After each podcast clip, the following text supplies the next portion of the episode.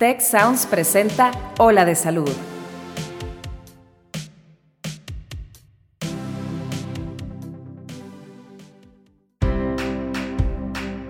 Esto es Ola de Salud.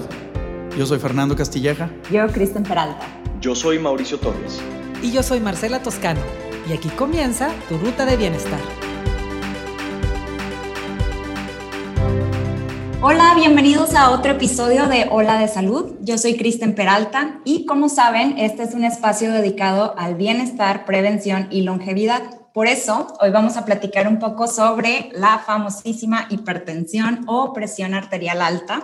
Y qué mejor que hacerlo con un experto, por lo que nos acompaña el doctor Hernán Aspiri. Él es médico internista, subespecialista en cardiología clínica y alta especialidad de ecocardiografía en adultos. Hola, doctor, ¿cómo estás?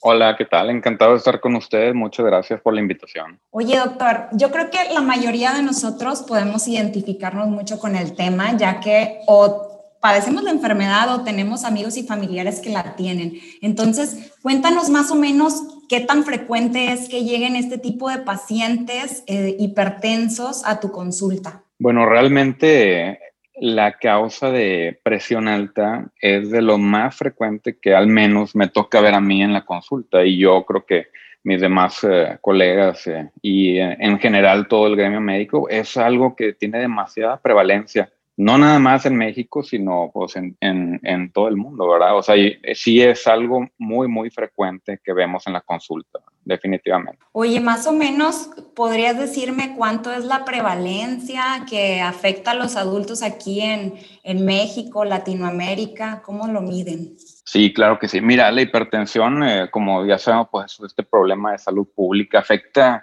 casi al 30% de todos los adultos en Latinoamérica y este, hay estadísticas que uno de cada cuatro mexicanos padece hipertensión arterial, obviamente eh, generalmente en adultos. En los hombres la prevalencia es como hasta del 25%, en mujeres muy similar, el 26.1% lo que, lo, que, lo que nosotros conocemos y sabemos. Entonces es algo que vemos muy, muy frecuentemente. Oye, y estas personas, o sea, de estas personas que nos mencionan, la mayoría no se enteran ni siquiera que padecen. Sí, es, es exactamente, eso es de lo, más peligroso y lo más relevante de, esta, enfermedad, ¿no? O sea, aproximadamente el 40% de, esto, de este porcentaje que ya mencionamos de prevalencia, pues no sabe este, que tiene esta enfermedad y ahora cerca del 60% que conoce su diagnóstico como hipertenso, solamente la mitad están controlados. Entonces, es un, es un tema de salud público muy, muy importante, ¿no? que sí hay que hacer demasiado énfasis en esto, ¿verdad? Oye, ¿y qué causa así principalmente eh, pues que desarrollemos? Digo, tienen que ver mucho a lo mejor los factores genéticos y todo, pero si nos pudieras decir así como una causa en específico. Claro, claro. Mira, déjame te cuento un poquito. Y a mí me gusta siempre irme y remontarme un poquito más atrás para, que, para comprender la enfermedad, ¿verdad? O sea, lo que sabemos es que el, cuerpo está conformado por vasos sanguíneos, ¿no? Hay, hay venas y arterias. Y las venas, por ejemplo, son de baja presión y las de alta presión son las arterias. Estas arterias son más elásticas. Entonces, eh, están, este, están conectados como un circuito hidráulico, así es como me gusta explicarlo, con una bomba que bombea la sangre hacia adelante para que esta sangre siga fluyendo en este circuito hidráulico y esta bomba pues es el corazón, ¿verdad? Y este valor, entonces, la presión es el aumento, este, es la presión, perdón, perdón es la presión arterial, es la presión que ejerce la sangre sobre los vasos sanguíneos, sean las arterias, ¿verdad? Entonces, cuando hay hipertensión, hay un aumento anormal y es persistente de este, este valor normal de la presión que está ejerciendo sobre los vasos de, de, de, las arterias, ¿verdad? Ahora, lo que hay que conocer y saber muy bien es que este valor de la presión en un paciente normal, pues es un valor dinámico porque depende de, la actividad que estés haciendo, ya sea si estás acostado, si estás sentado, si estás estresado, si estás haciendo ejercicio, es un valor que constantemente está cambiando y es muy dinámico porque el cuerpo hace sus ciertos cambios para que siempre haya un flujo sanguíneo, ya sea en los órganos, en el cerebro y en muchas otras partes, ¿verdad?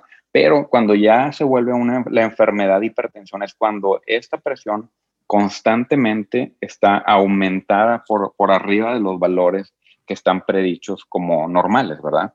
Y este, pues las causas eh, realmente son multifactoriales y, generalmente se da porque estas, estas eh, arterias son elásticas, ¿verdad? Entonces, conforme hay el envejecimiento, pueden llegar a endurecerse, entonces la presión que va a ejercer la sangre en los vasos va a ser mayor.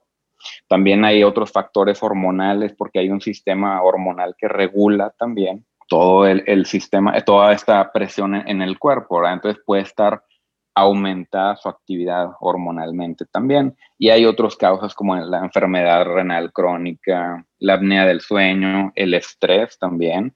Otro de los factores importantes es la obesidad o sobrepeso. El tabaquismo también es algo muy importante a conocer. Igualmente el sedentarismo y como lo mencionaste tú también, pues factores genéticos, la herencia familiar también tiene un, un factor este, causal importante, ¿verdad?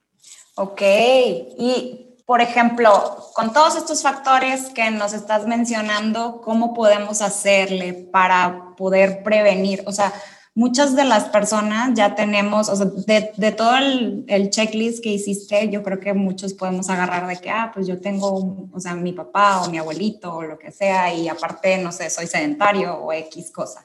Entonces, ¿Cómo podemos hacer para ser proactivos y prevenir o tratar este, más que nada la hipertensión? No hablando farmacológicamente, ahorita pasamos si quieres ese tema, pero ¿qué, ¿qué nos recomiendas? Bueno, definitivamente se puede prevenir, claro que sí, ¿verdad? Ahora, yo creo que lo más importante es conocer la, la, forma en cómo se desarrolla la enfermedad, que es lo que explicamos ahorita, y también las causas.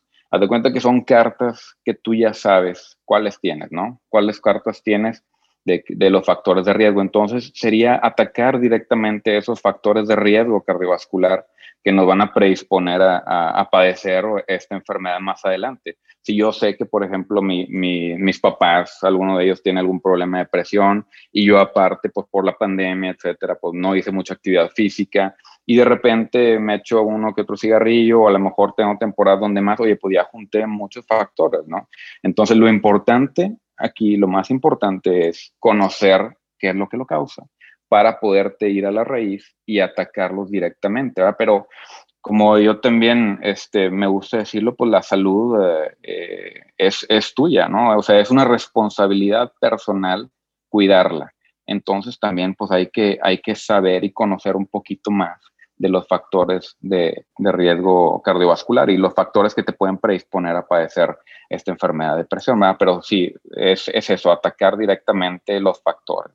Mantener un buen peso en, dentro del índice de masa corporal recomendado, un ejercicio constante, eh, una dieta adecuada, balanceada, evitar el tabaquismo y todo esto es atacar directamente las causas. Claro, y yo creo que es muy importante pues los cambios en el estilo de vida una vez que ya eh, te pudieras diagnosticar como hipertenso, ¿no? O sea, yo, yo, yo digo que es de, lo, de las cosas que deberían de ser como piedra angular de tratamiento en un hipertenso. Exactamente, y sobre todo viendo que la, casi la mitad de, los, de la gente no sabe que la tiene. A esta enfermedad se le llama el asesino silencioso, porque también los síntomas que dan generalmente no los, no los sientes o son muy discretos y se pueden enmascarar con muchas otras cosas, ¿verdad? Entonces, por eso es de que es recomendable eh, identificar los factores de riesgo y inclusive, pues, eh, si estás en edad eh, arriba de 45, 50 años, un check-up cardiovascular, ¿no? Y lo, que yo también les digo es de que tener un aparato de estos que consigues muy fácilmente y a un precio bastante accesible para medir la presión, siempre es bueno tenerlo en, la casa, porque siempre en algún momento se va a requerir, ¿verdad? Entonces, creo que también poner especial atención en esto es importante. Oye, y de estos aparatos, como mencionas, hay muchos que son de muñeca y otros que son ya que se ponen en el, en el brazo. Entonces, ¿tú cuál recomendarías más pues, para, para poder obtener una medición más exacta? Lo que más recomendamos es un brazalete en el brazo, en el brazo, ¿va? Y sobre todo la forma en que se toma, porque no puede ser de que hoy ahorita me siento mal, déjame, me tomo la presión ahorita para ver cómo ando y, y, luego pues te sale una medición. Y como dijimos, la presión es dinámica, ¿verdad? Y si te la mides luego ya para dormir, pues va a ser diferente. Entonces siempre lo que tratamos de hacer es de que cuando yo, yo estoy tratando de identificar en un paciente si es hipertenso o no, lo que le pido de tarea es hacer una bitácora, una bitácora de presión. O sea, en la mañana cuando se levante, pues se levanta, va al baño, este, lo que sea, se sienta cinco minutos y, luego, después de esperar cinco minutos, ahora sí te tomas la medición de la presión. Generalmente, como, como mencionaba, un brazalete en el brazo es mejor, no en la muñeca, en el brazo. Y luego lo podemos documentar, hacemos una, una bitácora, ¿no? Ponemos, escribimos ahí, no, pues en la mañana de tal día me tocó tanto. Y en la noche hacer otra medición, cuando ya te vayas a dormir, pues vas y te lavas los dientes, haces tu rutina normal antes de dormir, vas, te sientas unos cinco minutos igualmente y te vuelves a tomar la, a la medición y la apuntas. Y sobre todo la, la tendencia de unos cuantos días, a nosotros lo, como cardiólogos o como médicos nos da una idea de si realmente es un paciente hipertenso o no. Esta es una forma como muy, muy este, práctica de, de hacer una, un, este, una tendencia, ¿verdad? Hay otras formas de, de, hacerlo con aparatos ya más sofisticados que se se colocan para que le estén midiendo la presión al paciente y todo, pero pues esto es algo muy sencillo que cualquiera, cualquier, cualquiera pueda hacer en su casa. Entonces, esta es la recomendación. Sí, oye, y luego aparte están bien padres los aparatos porque nada más le presionas un botón y solito te dice la medición, es más, tienen hasta memoria, entonces puedes almacenar como 30 tomas o no sé cuántas, entonces eso es... Exactamente, o pues con el papelito también, ¿verdad? Pues claro. apuntar la, la, bitácora y todo, está bien que sea digital y todo, pero apuntas y a nosotros nos ayuda más verlo en físico porque tú ves la tendencia de las mediciones, ¿verdad? O sea, ves, la, ves eh, las mediciones en la mañana cómo estuvo, en las mediciones de la noche cómo estuvo, y generalmente lo importante es de que sean las mismas condiciones, como decía, sentarte cinco minutos, y luego ya te tomas la presión, no de que hoy ando carrereado, me siento medio mal, déjame, me la tomo ahorita de volada y al rato de que en otras condiciones. Entonces, que siempre sea la medición como reproducible en las mismas condiciones para que esto sea más fidedigno el dato, ¿verdad? Claro, y más que nada, pues acudir siempre con el especialista, ¿no? Para que sea un, Exactamente. ahora sí que un, un diagnóstico y, y, un estudio pues personalizado como, como comentaste ahorita. Oye, Absolutamente. De, de todo esto de la hipertensión, ¿cómo puede ya en un paciente este, que ya la padece y que a lo mejor se acaba de enterar, no sé, le diste el diagnóstico ayer? Entonces, ¿cuáles son los órganos en donde más eh, daño podríamos este, pues medir en cuanto a la hipertensión de, de, de una evolución prolongada?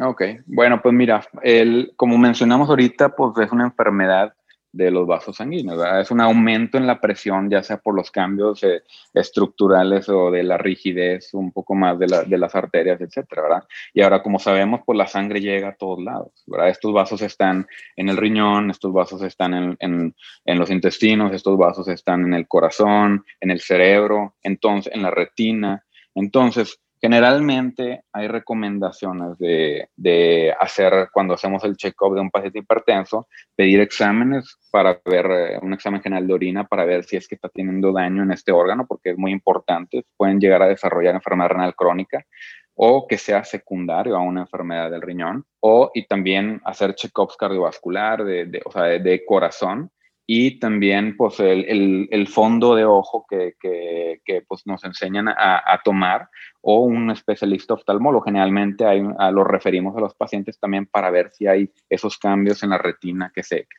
que se pueden evidenciar en esta enfermedad, ¿verdad?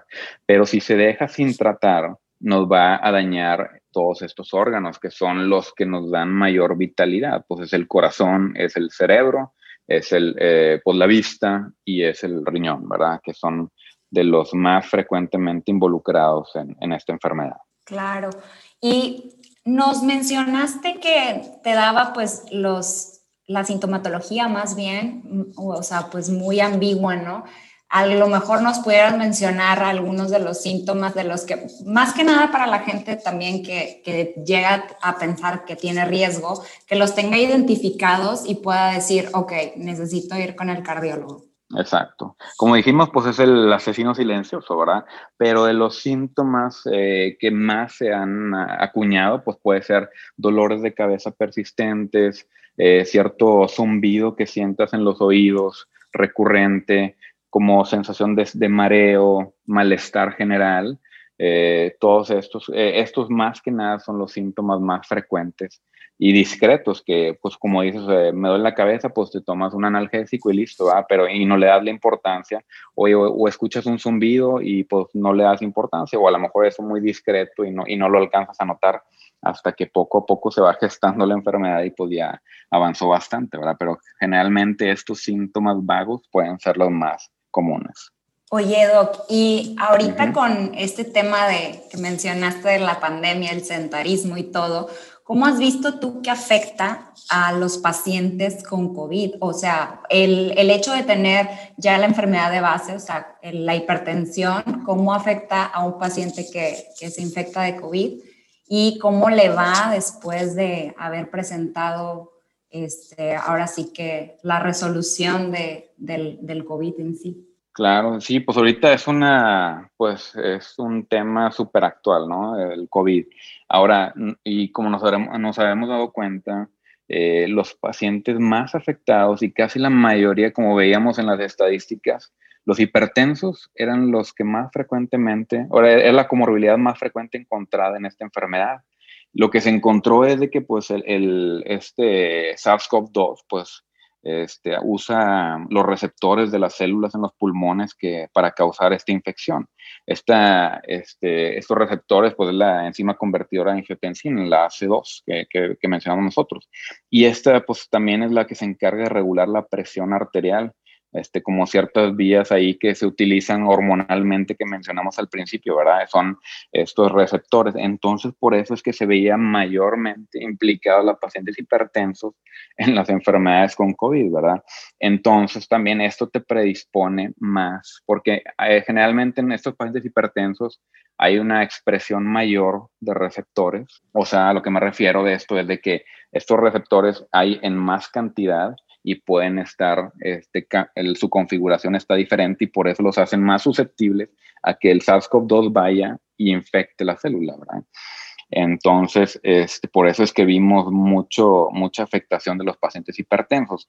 Ahora, este, la recomendación, pues, es tener eh, una buena, un, seguir con el buen control de la presión desde antes y durante la, la, la enfermedad y, y, después, ¿verdad? Obviamente eh, este, es, es, lo importante, ¿no? Mantener eh, el, buen control, no suspender el medicamento porque este, pueda afectar la regulación de, de los receptores, etcétera, ¿no? La recomendación hasta ahorita es de que se mantenga el manejo eh, hasta antihipertensivo, ¿verdad? Claro. Oye, y ya ves que también la vemos bien relacionada a pacientes diabéticos, ¿no? Entonces, eh, ahí cómo, cómo podría ser como el, el, ahora sí que el tratamiento conjunto, los ves tú también, los tiene que ver su otro médico endocrinólogo o solamente el internista, ¿cómo, cómo recomendarías? Porque pues la mayoría de los pacientes que, que, que, vemos pues también tienen otras enfermedades de base, ¿no? O sea, entonces sí. Exacto, exacto. Pues mira, lo, lo, que pasa aquí es de que vemos cada vez más relación de las enfermedades con una afectación cardiovascular, o sea, del corazón. Es por eso que poco a poco los cardiólogos hemos ido abarcando cada vez más y más enfermedades que ahora tratamos también la diabetes, que, también estamos tratando la, la, presión arterial, que estamos tratando muchas otras entidades porque el, el, las dislipidemias, o sea, el colesterol alto, etcétera, ¿verdad? Porque ya todo esto se vio que son factores muy importantes que se deben de manejar, ¿verdad? Entonces, también vimos que una de las comorbilidades más frecuentes asociadas en estos pacientes de COVID, pues también eran los diabéticos. Eso a lo mejor es, eh, pues tiene otras afectaciones en, en, otros órganos, etcétera, pero también la, la prevalencia que hay de diabéticos a nivel, al menos aquí nacional, pues es eh, altísima también, ¿verdad? Entonces, la probabilidad de que padezcan hipertensión y diabetes, pues es alta. Muy bien. Y tú, eh, pues ahora sí que sugieres en este tipo de pacientes que sí están un poquito más complicados, como cada cuánto tienen que estar visitando a su especialista para poder llevar un control muy estrecho y poder mantener sus cifras de presión normal y también sus otras enfermedades de base todo en orden. Cada cuánto sugieres también que se hagan como esos check-ups este, que mencionaste al principio. Bueno, mira, lo que se recomienda aquí primero cuando tú detectas que hay la posibilidad de que un paciente sea hipertenso, es lo que te mencioné. Yo siempre les digo, vamos a hacer, vamos a conseguir un aparato, hacer una bitácora de presión y generalmente yo llevo un seguimiento más cercano con ellos a través de, de mensajes, ¿verdad? Me van, me voy a la semana, me mandan una foto de la bitácora y yo les digo, ¿sabes qué? Pues si, si eres hipertenso, necesitamos iniciar tratamiento con antihipertensivo. Generalmente puede ser así, y, o sea, verlos una sola vez, así es como yo al menos lo he manejado, y luego los veo este, cada seis meses al principio, ¿verdad? A menos, y, y, es mucho este, seguimiento a través de, de, pues la tecnología ya nos ha facilitado bastante la comunicación, ¿verdad? Y a veces este, es más fácil llevar un seguimiento. Y los check-ups cardiovasculares, pues ya también incluyen ya otros temas, no solamente la presión, también se, se ponen a ver eh, las arterias coronarias, que son las causales cuando, cuando se obstruyen de los infartos del corazón. Y entre esos factores de riesgo que pueden predisponerte a infartos, pues son la presión alta, ¿verdad? Entonces, estos check-ups cardiovasculares generalmente se recomiendan este, cada año o cada dos años, tres años, depende de, de la edad del paciente y, y también de la, de la, evaluación del médico. ¿verdad? Oye, ahorita que mencionaste sobre los medicamentos antihipertensivos, eh, ¿tú lo recomiendas en todos los casos o hay casos en donde les manejas la, este, las cifras de, de presión simplemente con manejo de cambios en el estilo de vida? ¿Cómo es que determinas el inicio del, del, del fármaco? Ándale, fíjate que esa es una muy buena pregunta y, es una excelente pregunta porque mira, también a veces cuando ves pacientes jóvenes, me, me, me refiero a 40 años, 42 años, y ya empiezan a tener cifras que se salen del rango normal de presión, pero los ves que sus hábitos son muy malos, ves que la, no tienen una dieta adecuada, ves que en sus laboratorios generales tienen colesterol muy alto, ves que están en sobrepeso tirándole obesidad, ves que entonces lo, lo que puedes hacer aquí y las recomendaciones iniciales para, para control es cambiar los hábitos. Eso es como lo principal, porque si tú puedes estar llenando de medicamentos a alguien, pues es como estar, este, digo yo, pisando el acelerador y el freno al mismo tiempo, ¿verdad? O sea, estás nada más este, o sea, entonces lo que tienes que hacer aquí es, pues, eh, eh, las causas, o sea, si estás en obesidad, pues, oye, trata de hacer un ejercicio, algo que te guste, ¿verdad? Sobre todo, no algo que sea muy, muy forzoso y tampoco quiero que en una semana, 12 meses o en un mes estés corriendo un maratón, no, sino que empieza a hacer actividad física, empieza a hacer eh, caminatas, etcétera, y tu colesterol pues empieza a mejorar la dieta, ahora una dieta más balanceada, una dieta baja en carbohidratos, este, con una asesoría de un nutricionista, etcétera, ¿verdad? Entonces es generalmente la primera recomendación es atacar los hábitos, o sea, los factores que te llevan a eso. Si de plano ya no pudiste hacer un, un, buen control y el paciente sí puso de su parte, bajó de peso, este, mejoró su, su este, colesterol, mejoró este, hizo, eh, todos estos cambios y a pesar de eso no hay cambios, entonces sí ya se puede este, iniciar un tratamiento con, con medicamentos antihipertensivos, ¿verdad? pero también tienes que ver el contexto del paciente. Un paciente joven que pueda hacer esos cambios es más fácil de una persona de 70 años que a lo mejor ya trae una prótesis de cadera, que es difícil que haga ciertos cambios, ¿verdad? Entonces, también, pero pues la, recomendación general es hacer los cambios en los hábitos. Es el paso inicial. Está súper, súper bien, bien completa tu explicación, doctor.